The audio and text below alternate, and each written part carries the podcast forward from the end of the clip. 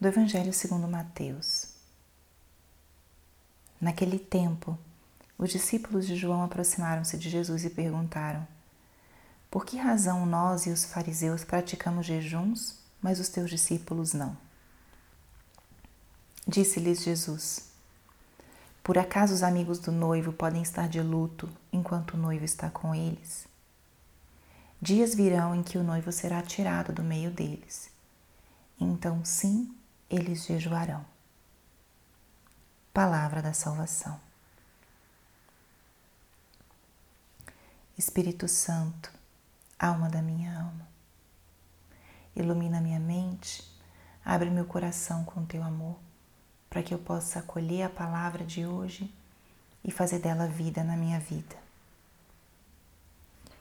Estamos hoje na sexta-feira depois das cinzas esses primeiros dias da quaresma, onde a liturgia vai nos convidando cada dia às práticas espirituais mais marcantes desse tempo quaresmal: a oração, o jejum e a esmola. Estamos fazendo esse itinerário quaresmal, querendo acompanhar Cristo que está no deserto a percorrer juntos esse caminho de preparação para o mistério pascal que nós vivemos já, muitos de nós sem consciência, no nosso batismo. Esse morrer para viver, perder-se para encontrar-se, ter nova vida. E a palavra de hoje o que nos diz? Palavra de hoje nos fala claramente do jejum. O jejum que é uma prática bastante exigente. E o jejum é uma prática que pode ser vivida com um sentido profundo e trazer para nós um verdadeiro fruto espiritual, ou pode ser vivido meio por obrigação ou resignação. Quando fazemos algo que é muito sacrificado e não damos a ele um sentido pleno, facilmente na primeira oportunidade nós deixamos de lado essa prática. Ou então acontece um pouco o que aconteceu com os fariseus nessa passagem. A comparação. Por que nós e os fariseus praticamos jejuns e os teus discípulos não? Por trás dessa pergunta existe um tom de resignação. Ou seja, por que, que eles podem ser livres e comer e beber e nós temos que ficar aqui nos sacrificando? Muitas vezes essa é a nossa postura diante do sacrifício. Queremos aproveitar a primeira oportunidade para deixar ele de lado ou vivemos com uma certa inveja daqueles que não têm que se sacrificar. E a resposta de Jesus não dispensa os seus discípulos do jejum, mas ele explica e leva esses questionadores ao sentido mais profundo do jejum. Os amigos do noivo podem estar de luto enquanto o noivo está com eles? Ou seja, existe um tempo para tudo. Enquanto o noivo está com eles, é momento de partilhar e de celebrar, não de sacrificar-se. E a presença do noivo era justamente a presença de Cristo entre os seus.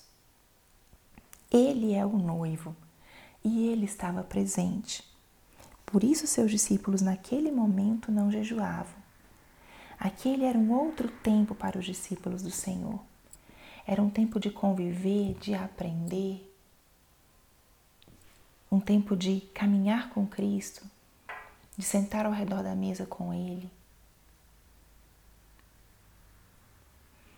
Um tempo de dedicar todas as suas energias físicas, espirituais, intelectuais a missão de salvação, a missão de expandir, de levar a boa nova a todos. E Jesus continua: Dias virão em que o noivo será tirado no meio deles, e sim eles jejuarão. Ou seja, Jesus aqui explicita: viria o tempo do jejum. Chegaria o tempo onde eles precisariam da penitência, do sacrifício. Papa Francisco, na mensagem dele para a Quaresma, fala sobre o jejum e diz: quem pratica o jejum com simplicidade redescobre o dom de Deus e compreende a nossa realidade de criaturas feitas à imagem e semelhança dele. O jejum ajuda a amar a Deus e ao próximo. É essa prática que nos faz mortificar os excessos, mortificar as nossos desejos corporais para nos elevarmos ao espiritual. Nos faz experimentar nossa pobreza, a nossa necessidade, a nossa dependência de Deus e dos outros. Nos tira desse centro de nós mesmos. Nos relembra que existe uma dimensão espiritual que vai muito além da física. É uma prática que somos convidados a viver nesse tempo quaresmal justamente por isso. O noivo será tirado do meio deles e então jejuarão. O jejum está nos preparando para vivermos a grande ausência de Deus. A paixão de Cristo, a sua morte, é uma experiência de ausência, é uma experiência de escuridão, é uma experiência de solidão, que depois é, ganha um novo significado na Páscoa. E nós que já somos redimidos, vivemos, obviamente, o tempo quaresmal à luz da esperança da ressurreição. Nós já sabemos que Cristo ressuscitou, ele vive, ele está entre nós. Então, o nosso jejum não é porque o noivo está ausente, mas sim porque nós precisamos preparar o nosso coração e atualizar na nossa alma essa experiência de ausência e presença, de morte e vida. O jejum é para nós uma, um meio que renova essa oportunidade que a gente está tendo de, de novo, sepultar algo que precisa morrer em nós e trazer e experimentar a nova vida de Cristo. O jejum nos ajuda a silenciar, a privar-nos no corpo para que o nosso espírito esteja disposto para as graças que Deus tem para nos dar. 40 dias jejuando de algo, né, daquilo que o Espírito Santo te inspirou, certamente vai deixar um espaço, um vazio que vai ser ocupado pela graça de Deus no dia da ressurreição.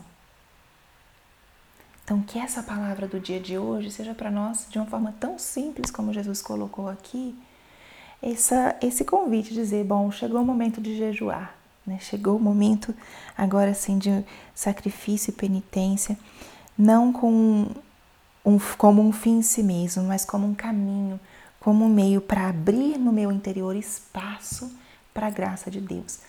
A Semana Santa, a Páscoa é um tempo tão forte de graça que com uma força pelo menos um pouquinho semelhante, nós precisamos nos preparar. Então, abre o teu coração, jejue não resignadamente, mas com amor. Entregue esse jejum ao Senhor e esse vazio, esse sacrifício, digamos a Ele: Senhor, preencha esse espaço com a tua graça traz vida nova a cada um de nós. Glória ao Pai, ao Filho e ao Espírito Santo, como era no princípio, agora e sempre. Amém.